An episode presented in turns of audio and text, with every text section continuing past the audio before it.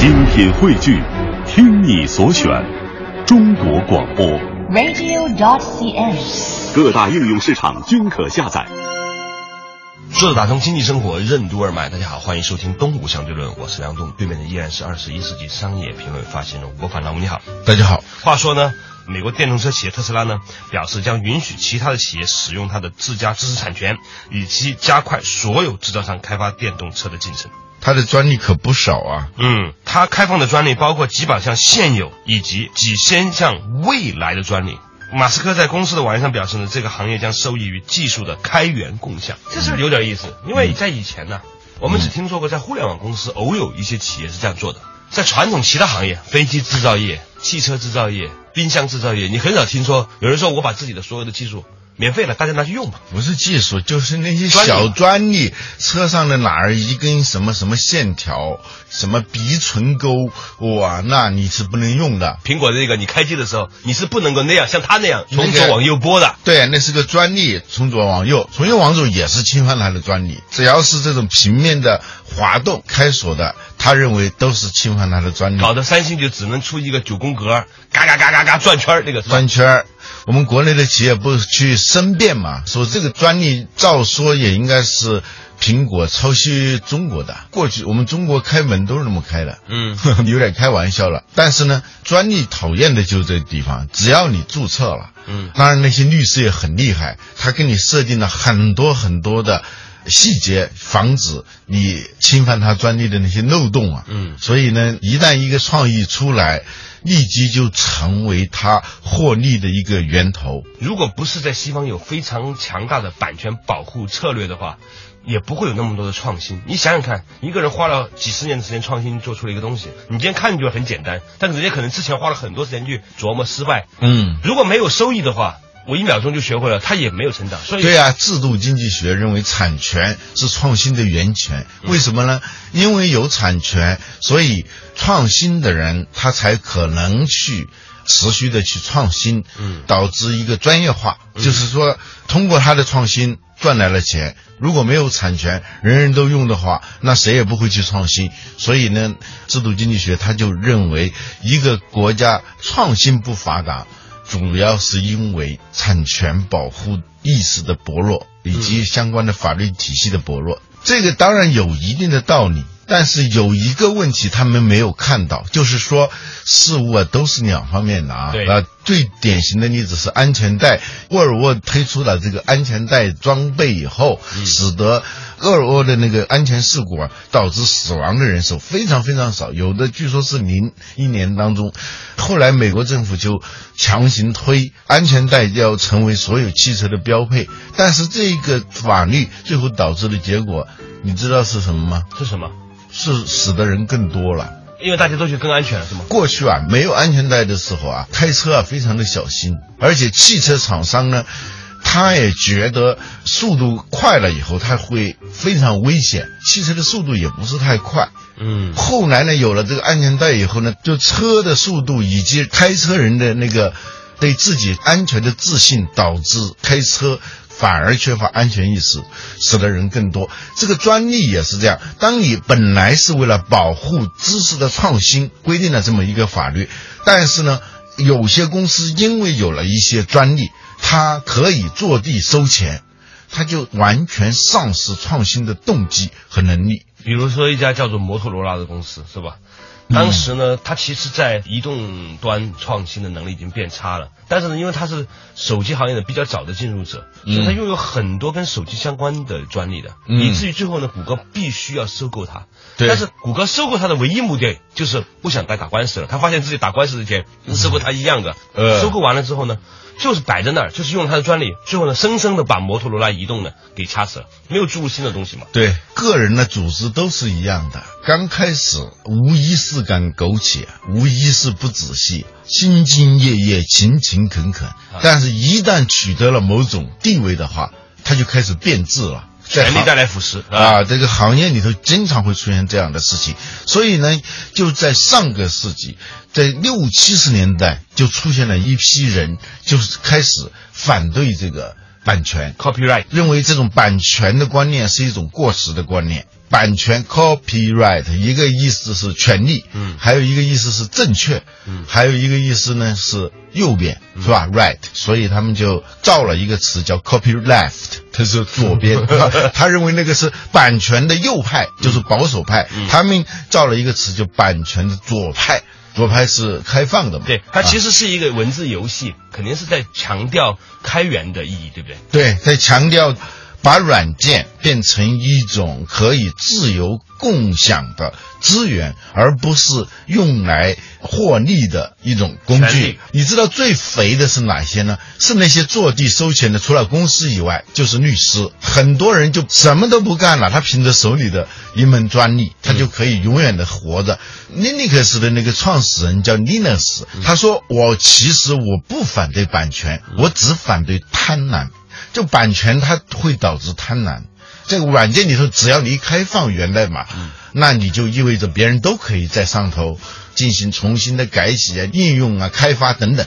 所以呢，开源运动、自由软件运动，还有 copyleft 的运动，这其实它是一回事的。对，嗯所以呢，今天我们从特斯拉呢，把自己的专利现有的几百项专利以及未来的几千项专利呢，都开放给整个业界，这样的做法来引申讨论到，现在似乎除了在互联网公司以外，其他的领域里面也出现了一种开放的运动。这个背后到底是有什么样的动机，又会带来什么样的变化呢？我们好不容易开始说要建立起版权意识的时候，突然人家又开始反版权、开放版权了，那又该如何是好呢？说着打通经济生活任督二脉，东吴相对论。特斯拉宣布把自己现有的几百项专利及未来的几千项专利免费开放，将对汽车产业造成怎样的影响？什么是开源运动？开源思维是如何深刻影响互联网产业发展的？版权意识为什么是导致微软没落的重要原因？欢迎收听《东吴相对论》，本期话题以舍为得。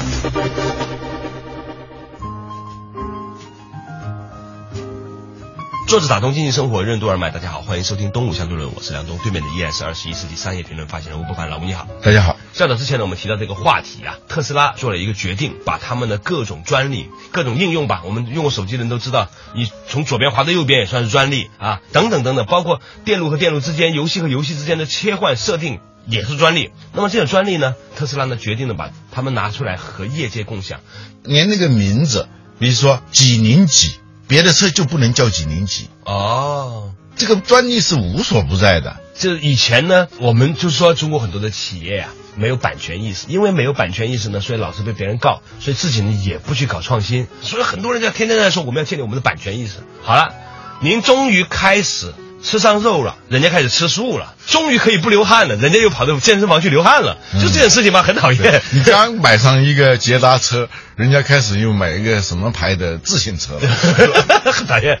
其实呢，特斯拉这个事情啊很有意思，与之相配的呢是前段时间啊另外一件事情，苹果的库克呢，他也发现了这个 iOS 操作系统啊，嗯市场份额越来越小。越来越萎缩啊那个他安卓呢如果这样搞下去，就重蹈当年苹果的那个覆辙。苹果当年不就是因为它的封闭嘛？嗯它把软硬件结合。嗯其实 iPhone 它整个思路，它都是按苹果的那个当年的软件和硬件是一体的。嗯后来他之所以被边缘化，是因为比尔盖茨劝乔布斯说：“你赶紧把你的那个 Macintosh 那个软件、那个操作系统给大家用吧，嗯，收钱就可以了嘛，是吧？让别的电脑厂商使用你这个操作系统，硬件是他们的，操作系统是你的，他给你钱，那不就一下子你就造福于大家，同时你也赚很多钱吗？”乔布斯不干，乔布斯说那种烂电脑怎么能用我的操作系统呢？是吧？其实比尔盖茨他不是要为了做善事，他是要确认乔布斯不这么干的时候，他就这么干了。他就这么干了，他就弄了一个 Windows，然后一下子微软就从一个很小的公司变成一个很大的公司了。历史总是惊人的相似哈。嗯你说当年是这样子了，现在呢，苹果的 iOS 和 Windows 的宿敌 Google。为什么 Google 和这个 Windows 有这样一场架要掐呢？还有个原因呢。嗯，Google 的这他们的这个老先生吧，姜子牙老爷子，在此之前呢，曾经在一家叫 Sun 的公司，这个 Sun 呢被这个 Windows 打得一塌糊涂嘛，所以呢他就借 Google 这样的一个新的公司，要报当年的一箭之仇。好多公司啊，它有它个人机缘的。一个搜索引擎公司怎么做操作系统呢？很奇怪的事情、啊。但事实上来说，安卓啊，某种程度上是移动端的操作系统嘛。Windows 在整个移动终端里头微乎其微。呃，现在是这个安卓已经超过百分之八十了，最少是七十五，呃苹果百分之二十，不二十都不到了。那个 Windows 百分之一可能左右 上下啊。对，就微软的这种版权意识是它没落的一个很重要的原因。对，所以呢，嗯。这个是很有意思的一件事情。特斯拉呢，这家公司它有血统的，它其中的一个股东呢是谷歌的创始人，嗯。啊，不一定是谷歌这个公司直接投的，但是他们千丝万缕的联系，啊对对对，而且这个人他本身是做互联网的，叫马斯克还是叫穆斯克？这个人啊，他是做了一个很牛、很了不起的产品。当我知道那是他搞的，我对他肃然起敬。啊。就是易贝当年是花了很多钱买的那个 PayPal，就是美国美国支付宝，也不能这样说，是支付宝向他学的，是吧？支付宝跟人家学的，这我知道的，这我还是知道的。但是因为因为这个国内朋友不太了解啊，对，他还做过一个压缩的软件卖给了康柏，好像那个时候他卖了。一点几个亿都是亿元级以上，他很早就获得过很多收益了，就是一直是搞 IT 和互联网的，后来又做过宇宙飞船发射。嗯、你想发射这个宇宙飞船，我们的都是那个西昌卫星发射中心，酒泉的那酒泉都是国家是吧？他搞了个私人的。发射火箭的一个公司，嗯，那个很了不起的。他还搞了一个能源的太阳能的公司，嗯，所以他在能源、互联网和汽车几个领域里头纵横驰骋。简单的说啊，他是一个比较少有的、不太缺什么东西的人。他的潇洒来自于他能够挥霍，用了很多钱，有很多的 想法，很多的想法，很多的创新的能力。他不像那种就智力不太够，偶尔搞出一招来，他一定是非常保守的，就把他抱得紧紧的，生怕别人给抢走了。他不是，他一直是所有的东西自然的来，自然的去。他这一次，我们今天书归正传呢，讲到这个特斯拉呀，嗯、把它的这个系统，包括它的很多专利呢，开放给整个的电动车产业。嗯，换句话来说，就像现在中国很多的手机厂商都在用安卓的系统来做手机嘛。嗯，因为有了安卓的开源，所以呢，四个人你都可以到珠江三角洲定制一款你的榔头，你的什么什么手机。对对，今天的什么小米榔头啊什么的这些手机，要没安卓，那你真是门儿都没有。如果我们看清楚了。未来的人类是一个移动互联网的这个基础社会的人类的时候呢，你突然感觉很害怕，所有的操作系统全是美国人的，甭管你说是安卓还是 iOS 还是 Windows，理论上来说，我们每一个人用手机打电话全是对动开的。什么叫操作系统？就是说维系整个机器的总后台。你还感觉不到它的存在？你觉得你用过 iOS 吗？你也没就用过嘛，是吧？对，它是在背后支撑的。对，就像说豪华的一个什么会所，啊、哇，你永远见不到那个神秘的主人。哎，有一个美国电影叫什么来着？讲这个事儿吗？哼，了不起的盖茨比。对对对对对对。那部电影我看了一半之后我没看懂。但是我们打个比喻哈、啊，你可以在这个操作系统上呢做各种的界面，比如说你觉得发现这个按钮是这样按的呀，这个流程是这样走的呀，那个东西呢可以称之为叫心，它是飘忽不定的。嗯，那个机器的样子壳大点小点，屏幕大点，那个叫身、嗯、啊，那个操作系统。它是不怎么变的，嗯、那叫零，了了分明，如如不动。它什么都知道你的，嗯、但是你看不见它存在，嗯，是吧？这种感觉。或者说，他给了一个房子让你住着啊，丹得广厦千万间，大庇天下寒士皆欢颜啊！天下寒士你们都进去住吧，嗯。但是产权谁的？呃，不，产权他也说不要，不跟你收钱。对，但是你干什么？他全知道，他在每一个房间里面都装上了摄像头，你都不知道他是怎么做出来的吗？你也无权干预这个东西，嗯，人家给你用就不错了。这个事情以前呢，只发生在手机操作系统领域里面，嗯，我们今天看到的是在汽车领域里面出现了，嗯、所以呢，我们讲一讲这个开源系统思维是如何真正影响到企业的发展。作者打通经济生活任督二脉，东吴相对论。什么是以舍为得？为什么说微软是不舍不得的典型，而安卓是大舍大得的典型？特斯拉为什么将不再是一个汽车品牌，而是一个汽车品类？为什么说最苦是卖硬件，最牛是卖标准？当汽车成为移动终端，传统汽车厂商为什么就会沦为代工？欢迎继续收听《东吴相对论》，本期话题：以舍为得。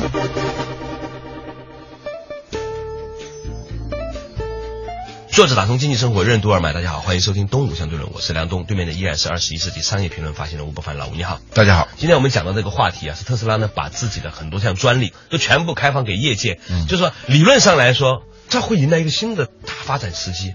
我明天我就去注册一公司，我就去搞汽车去。对，就跟任何人可以搞手机是一样的，你知道吗？对对对它开放了，好了，嗯只要。有一个能生产汽车的公司，我代工嘛，OEM 嘛，对然后呢，我把这个界面呢再向前转，中国人不是最喜欢搞吗？向前转，然后呢，把颜色呢再调一调，选一款车的样子嗯，搞个拉斯特，搞个榔头。对，我们搞个东吴车，是吧？以后我们会员全都用对是吧？membership 嘛对。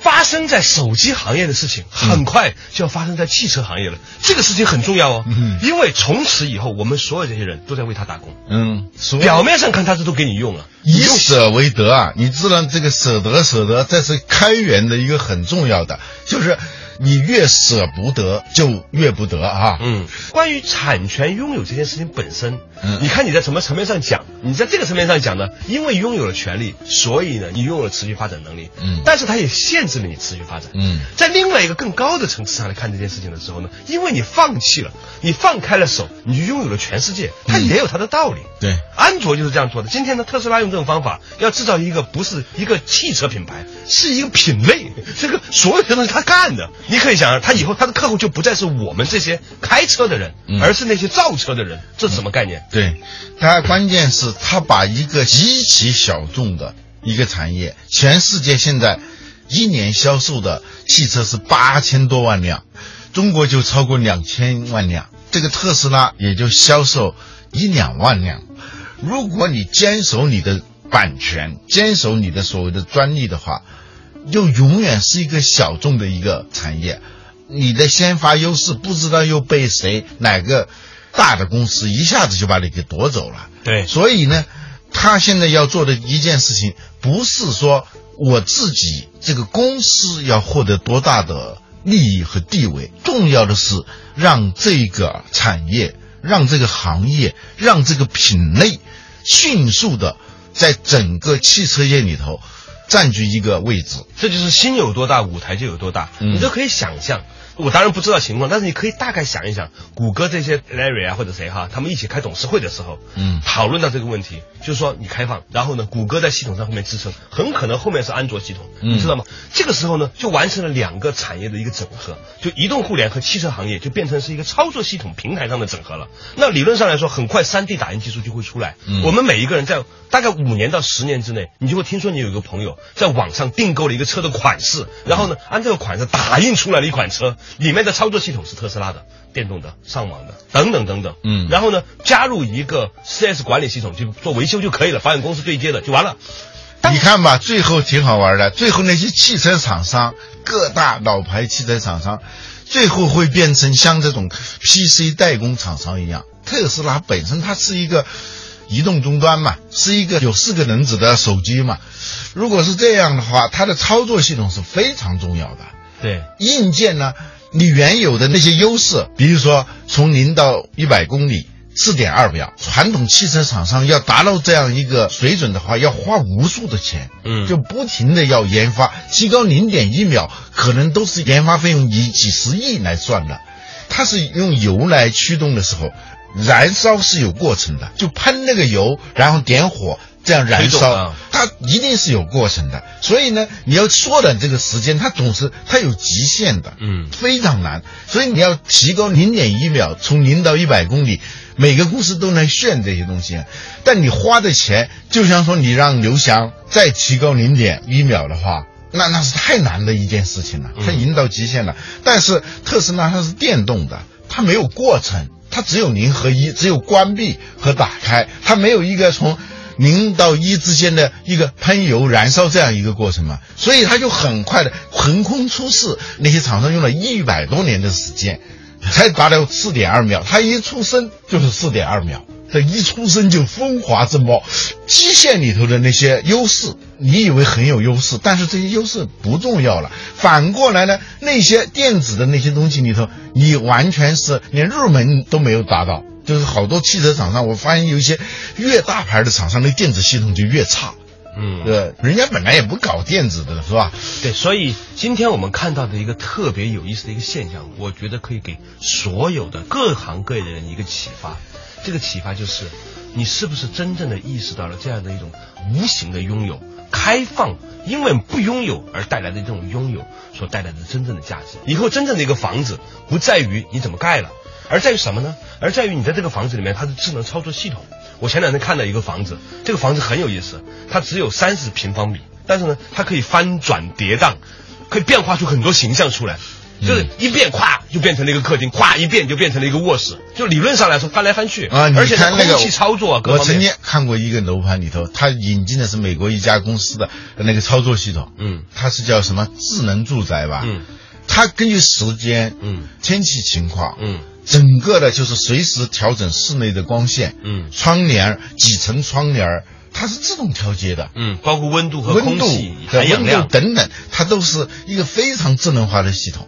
最后你发现这个房子也像电脑了，也是个操作系统，加一点硬件，生产硬件的肯定是越来越苦。那天那个谁冯仑就给我讲这个事情，就是说他们有一个美国的合作伙伴，就研究了如何让一个人住得更健康这件事情，在房间里面空气啊、水啊、温度啊、湿度啊、压力啊、啊含氧量啊等等等等等等东西，然后呢就把这个东西呢跟冯仑他们合作，在中国准备去做这种房子。我当时听到的第一个反应就是，这完全是特斯拉的操作手法，就是说其实将来是把他们做这个无形当中的那个东西变成了是一个标准，然后呢先给你。最后呢，做什么呢？做产业链供应。比如说特斯拉，你是可以用，你可以用我这个方法做我的屏幕，做我的操作系统。最后呢，哎，这个东西呢，你已经用惯了嘛，你必须要用这个东西了。哎，这个东西我来卖给你。嗯，最高的那个境界就是卖标准嘛。对，他不是卖那点专利，就是他已经开始左右了你所有的习惯，你都不知道他在左右你的时候。所以我有一个朋友曾经这样说过，嗯，他说很多母亲啊都很害怕有朝一日自己的儿子。离自己而去，跟了另外一个女人结婚了之后呢，从此再也不是他的男人了。其实错了，你要做的事情就是让这个孩子在成长的过程当中，用你的爱，让他真正的就对这样的一种爱呢，完全的熟悉这个操作系统的无常的风雨。有朝一日呢，他哪怕再找一个，也只能找一个跟你差不多的。如果找不到，他最后还是会回到你这边。这个东西呢，才是真正的大爱无形啊，大爱无疆啊。好了，感谢大家收听今天的东吴相对论，我们下一期同一时间再见。